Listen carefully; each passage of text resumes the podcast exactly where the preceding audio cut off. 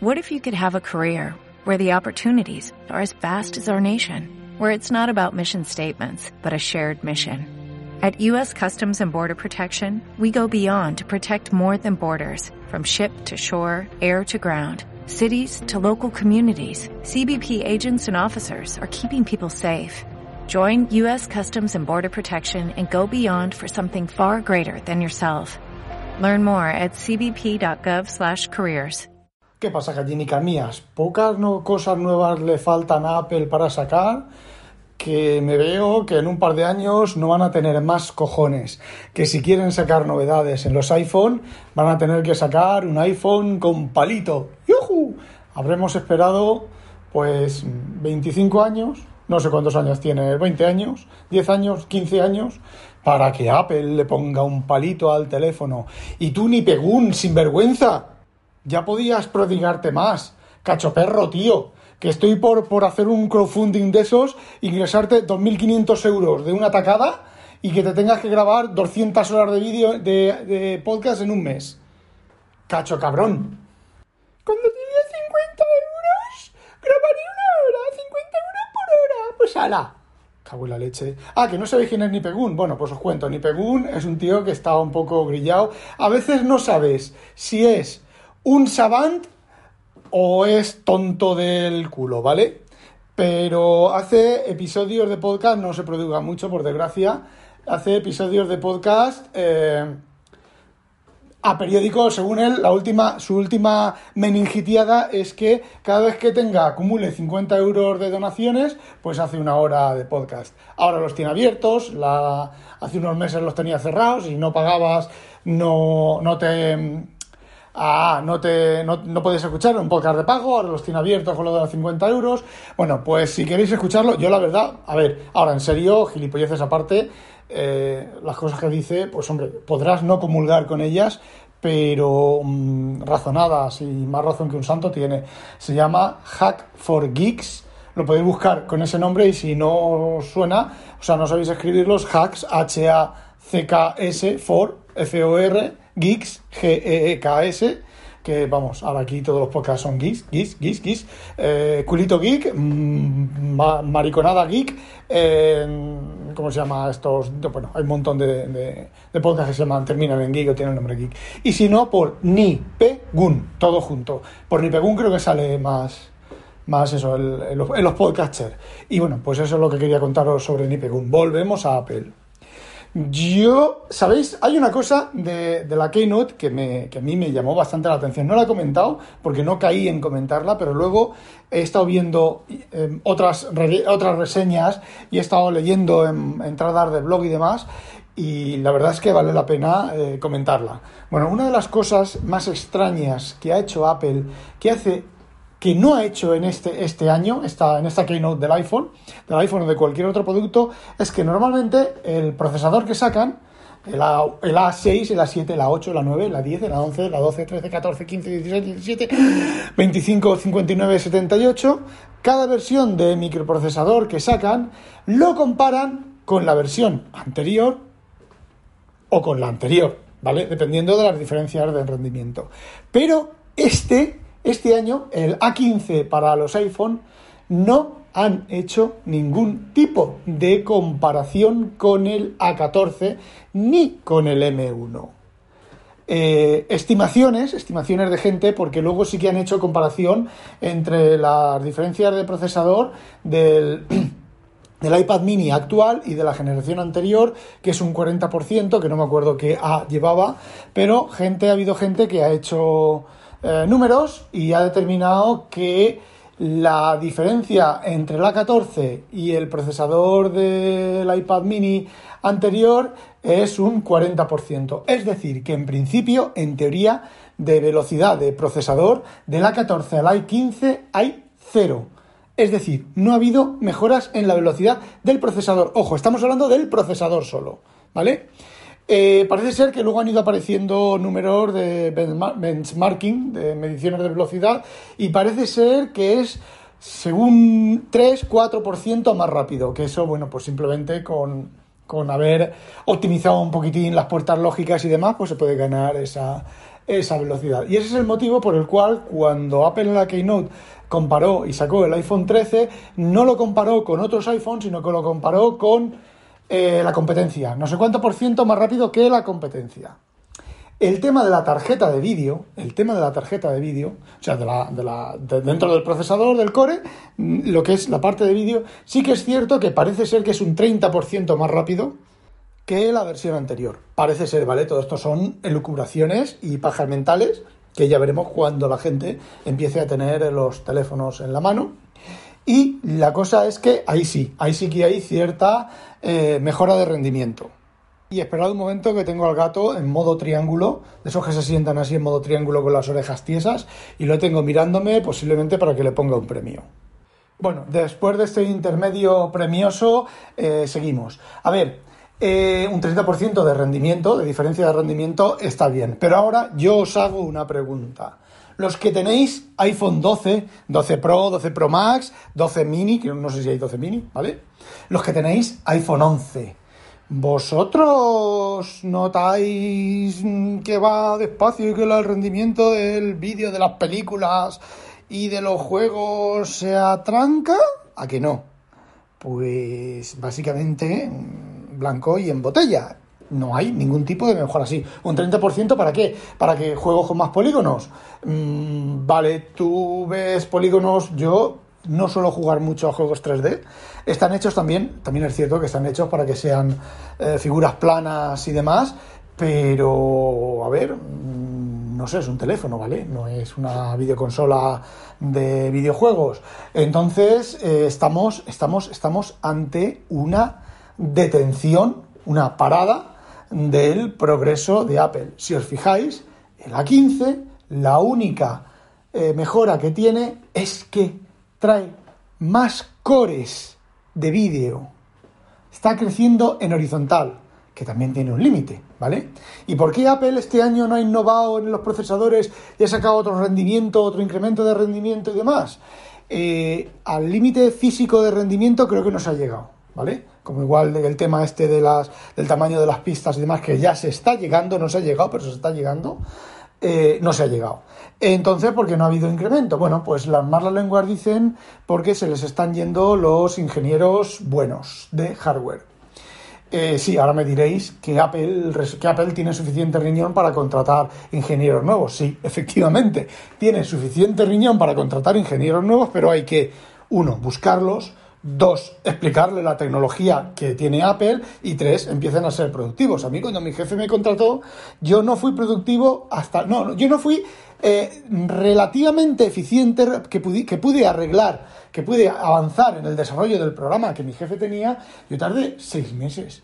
Y luego tardé casi un año a, tener más o menos controlado todo lo que era el, el programa, la funcionalidad, funcionalidad del programa. Y de vez en cuando me encuentro parte, me encuentro parte del programa que me digo, bueno, pues esto tendré que, volver, que mirarlo porque o ya no me acuerdo o no lo había mirado hasta ahora. Pues imaginaos, eso, yo, un mindundi de mierda, trabajando en una empresa de mierda, aunque sean 6 millones y medio de líneas de código, eh, imaginaos es un ingeniero de hardware con un microprocesador de la complejidad que son los de, los de Apple. Pues necesitan tiempo, por muy genio que sea. Entonces, pues sí, podrán contratar a nueva gente, pero necesitan tiempo. Parece ser que sí le han ido un montón de ingenieros que han montado una empresa nueva y otros ingenieros se han movido a, empresas accesorias a estar del nuevo procesador también de MIPS, no me acuerdo cómo se llama ahora. Bueno, pues hay otro procesador que piensan que la información que hay que también le va a dar caña al de Apple. Eh, dudo mucho que en un año, dos años, tres años alguien sea capaz de hacer un procesador como el que ha hecho Apple, que a lo mejor lleva 10 años de investigación y desarrollo, ¿vale? Pero bueno, no hay nada, no hay nada a fecha de hoy, ni en un futuro... Voy a, voy a deciros, fijaos, me voy a, a, comprometer a cinco años. De, cinco, de aquí a cinco años todavía no hay nada que supere al M1. Nos lo intentarán vender, ¿vale? Llegará este de los micros ARM, no recuerdo cómo se llama, este de los, joder, Qualcomm, llegará estos otros, ¿cómo se llaman? Que ya no me acuerdo, eh, Mediatek, llegarán los cuatro fabricantes que hay y dirán, no, hemos creado aquí el Super M47 Super Fittipaldi. Y no, Y ya os adelanto que nos lo intentarán vender como tal, pero va a ser que no. Y, mm, por ejemplo, Microsoft ya ha dicho que no va a permitir eh, Windows 11 eh, en los micros ARM de, de Apple. Y aquí hacemos un pequeño inciso con Microsoft, porque Microsoft tiene un problema también muy serio, no un problema, sino, bueno, yo lo explico. Eh, Microsoft se pensó que hacer hardware, cuando empezó con la Surface, Hacer hardware era pues simplemente montar una placa base según las especificaciones, según las especificaciones de Intel y de la placa base de Intel, y luego según los drivers de Intel, los drivers de cada manufacturer, de cada fabricador, o del fabricante, de, yo qué sé, de mm, estos del audio, ¿cómo se llaman? De Realtek, de todo esto, y ellos cogían las especificaciones, juntaban la placa, montaban el micro, incluso las especificaciones de los micros de Intel, y se pensaban que era juntarlo todo con los drivers adecuados y poner encima Windows. Y según HP, eh, Dell, eh, Lenovo no es así. La información de Intel es incorrecta e incompleta, la información de Realtek es eh, incompleta, la información de muchos y los drivers no funcionan bien, sobre todo los drivers que fabrica Intel, que hace Intel para su propio hardware, no terminan de ir bien y entonces cada, cada integrador pues tiene que hacer sus truquitos en su electrónica o en el driver que ellos ofrecen, sus pequeñas modificaciones para que todo funcione bien con su implementación. Microsoft con los Intel eh, estos que tenían en throttling, que no me acuerdo qué, generación era, la 4, la 5 o la 6, no me acuerdo cuál. Se negó a buscar e implementar las soluciones que otros fabricantes habían implementado por su cuenta y que, por supuesto, no te dicen qué, soluciones son, porque es lo que los hace que el Windows y que los sistemas operativos vayan mejor en sus equipos, pues eh, se negó y por eso hay por ahí unas generaciones de electrónica con Windows 10 de ordenadores que la verdad es que funcionan horrorosamente mal incluyendo la Surface Pro 3.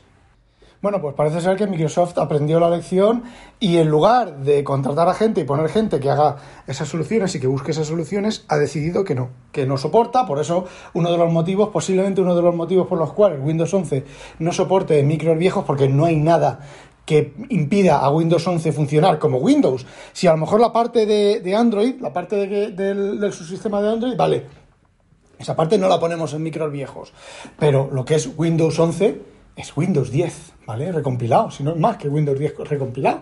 Entonces no hay nada que impida que funcionen esos micros viejos. Pero lo que ha hecho Microsoft es una cosa que hace Apple año sí y año también, es cortar y decir, aquí ponemos el corte, de aquí para atrás, no vamos a investigar absolutamente nada y vamos a prohibir expresamente, como hace Apple, la instalación. ¿Qué es lo que ocurre? Que a Apple le sale bien y a Microsoft pues no le sale bien. Porque como dijo una vez, eh, creo que fue Steve Jobs, eh, Windows se instala en camiones y macOS se instala en em, unicornios multicolores que cagan oro. Entonces a mucha gente, pues teniendo un, un, unicornio multicolor que caga oro, pues le resulta completamente suficiente. Y a ver, os digo otra cosa haciendo, quitando lo que es Windows como Windows, que, puede, que sigue funcionando en equipos súper antiguos, pero Windows 10 o versiones anteriores de Windows, eh, versiones anteriores de, de macOS también funcionan en hardware antiguo de, Apple. Eh, Apple es uno de los fabricantes, fabricantes OEM, ¿vale? Entendámoslo como fabricante que fabrica su hardware y su versión del sistema operativo, que más tiempo mantiene el soporte tanto de los teléfonos como de los iPad como de los ordenadores. Si nos metemos con HP, con Dell, HP, HP yo creo que eh, en un año. En un año te, ha obsoletado un, equipo, un año más antiguo, te ha obsoletado. Sigue funcionándote, sigue aceptando las, los nuevos drivers, sigue aceptando todas las instalaciones nuevas, pero ellos ya ese equipo ya no lo están mirando, lo están ignorando. Si resulta que te sale un bug de un driver o de lo que sea, eh, te jodes y bailas porque no te lo van a arreglar. O te van a eh, bloquear un driver de una versión que funciona y ya no se van a instalar drivers modernos con más optimizaciones y demás. Y con Dell un poquito menos, pero más o menos lo mismo. Y dentro de esa gama, pues está Apple y es la que más tiempo hacia atrás mantiene el soporte de los equipos. Eh, igual que Microsoft, os voy a decir una cosa, ¿eh? Vosotros, Apple, si ahora es Big Sur y era Catalina y era, no me acuerdo qué versión que era antes, antes de Catalina, Apple te saca. Ahora está Big Sur y te saca parches de seguridad para Catalina y parches de seguridad para la versión anterior a Catalina. Ahora, cuando salga la nueva versión, que no me acuerdo cómo se llama, California, no me acuerdo cómo se llama, la nueva versión, te sacará las actualizaciones completas para la nueva versión, te sacarán actualizaciones de seguridad para Big Sur y actualizaciones de seguridad para Catalina. Eh, Microsoft, Windows 10, Punto. Windows 7 ya no está soportado. Windows Vista creo que tampoco está soportado, que es anterior. Eh, no hay ni parches de seguridad ni nada. En alguna emergencia, super emergencia, te sacan un parche de seguridad, pero es que eso también lo hacía Apple. Hace poco sacó un parche de seguridad para absolutamente todos los iPhone por un problema de los años bisiestos o de alguna cosa de esa, no me acuerdo bien. Y sacó el parche y se instaló en todos los equipos. En equipos viejísimos y que estuvieran en marcha se instaló el parche. Así que es lo mismo. Entonces, volviendo al tema que nos ocupa originalmente, resulta que eh, los microprocesadores de este año de Apple pues no tienen eh, un rendimiento tan, una diferencia de rendimiento tan extraordinaria. Como ya os he comentado es el, motivo principal puede ser la, todos los ingenieros que ha perdido hasta que encuentre ingenieros nuevos y los forme y empiece a trabajar con las nuevas tecnologías y em, empiecen a optimizar todo ese tipo de cosas, teniendo en cuenta que los fabricantes del micro es TMSC, no sé hasta qué punto la pérdida de ingenieros de Apple, me imagino que lo que es el diseño, el código fuente del microprocesador se realice en Apple y TMSC sea el único que tenga las máquinas de litografía necesarias para producir eh, los chips. Bueno, y la otra opción es que ya no hay más Así que esto defiende mi tesis de cuando ahora en octubre o noviembre salgan los nuevos M1X o M2 o como queréis llamarlo, la versión Pro del M1, no os penséis que va a ser otro bombazo.